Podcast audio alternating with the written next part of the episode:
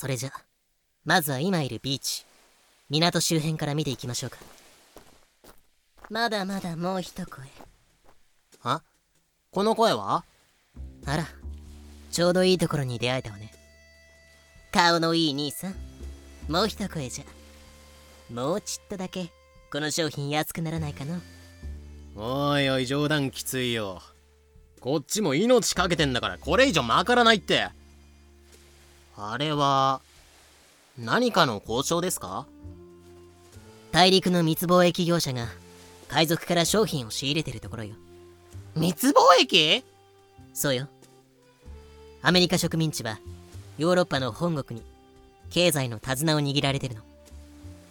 つまり植民地では高い関税をかけられていたりそもそも輸入が禁止されていたりして手に入らないものがたくさんあるってことでも海賊ならアウトローな方法でいろんな商品を仕入れられるから植民地の商人や密貿易業者に頼られることが多いのよ。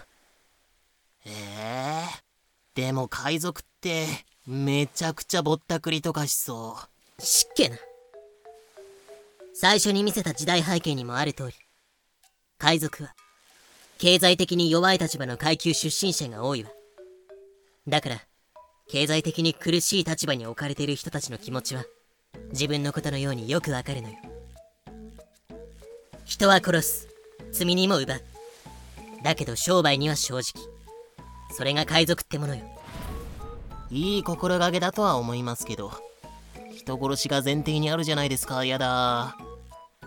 それに真面目な話ね。私たちも積み荷を奪っただけじゃ。お腹は膨れないから役立つ品を買ってくれる商人は大事なパートナーなのよ。ふーん次は港から少し陸地に入るわね。ここには町が広がってるわ。まあち？ま町といっても住み着いた人間が思い思いにテントや掘ったて小屋を建ててるから見た目は難民キャンプ状態なんだけどねそれにしてもなんというかいろんな人種がいますね。ええ。来る者は拒まず人種も国籍も性別も職業も様々。多種多様な人たちが住み着いているわ。職を失った船乗りや水兵。主人の元から逃げ出してきた奉公人や奴隷海賊相手に稼ぐ売春婦。森の奥では狩猟をしたりログウッド染料の元になる木を伐採したりして生計を立ててる人たちにも会えるわよ。一言で言うと社会の吐きだめ？そんな身も蓋もない。そして何より重要なのは町の中心に林立する安酒場酒場こそ海賊の癒し。早速入ってみましょうか。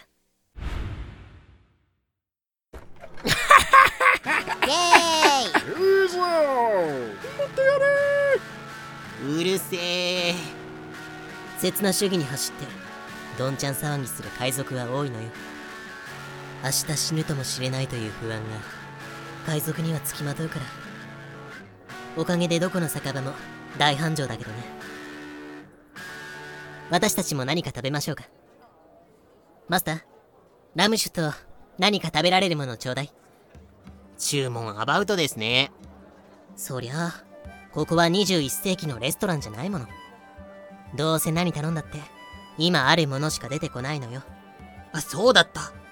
僕は18世紀初頭の人間なんだった。お待たせ。そして出てきたものがこれえー、っとシチューかな？その通り。サルマガンディと呼ばれる海賊風シチューね。動物の肉や野菜。魚貝カニウミガメの肉など。島で採れるものを大鍋でごったににして塩胡椒香草ワインなんかで味付けしたものよ。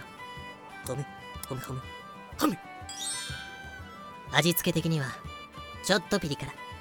たまにゆで卵が入ってると超嬉しい。へえ。海賊も結構いいもの食べてますね。え？あうん。丘にいる時はね。え？じゃあ海の上では？何ヶ月も後悔して食料が底をつき腐って緑色のドロドロが浮き始めた水を飲みながら炭煮にくっついてきたネズミトカゲサソリその他小さな虫までをも食い散らかしそれさえも食べ尽くしたら自分が履いてる革のブーツを似てストップストップ！食欲が失せるわ。ってことでこんな生活を送っていた社会のつまはじき者たち彼らの人生を次回から紹介していくわ。第1話はこの人。ウィリアム・キッド。ウィリアム・キッド1645年から1701年。史実では男です。ウィリアム・キッドを知らないって人もキャプテン・キッドっていう名前は知ってるはず。学校の合唱でカリブ夢の旅って歌を歌わされなかった？え、知らない？じゃ、じゃあ、カリブのどこかに埋まっているというキッドの財宝伝説はいろんな物語のモチーフになってるから結構有名じゃない？それでも知らないって人は、こいつでどうだ？彼が処刑される寸前に放った言葉だ。私はとある場所に財宝を隠したその場所は？わおどっかの海賊漫画で見たことがある欲しけりゃくれてやるぜ。探してみろ。別に世界の全てとかは置いてきてないけれど。第1話へ続く。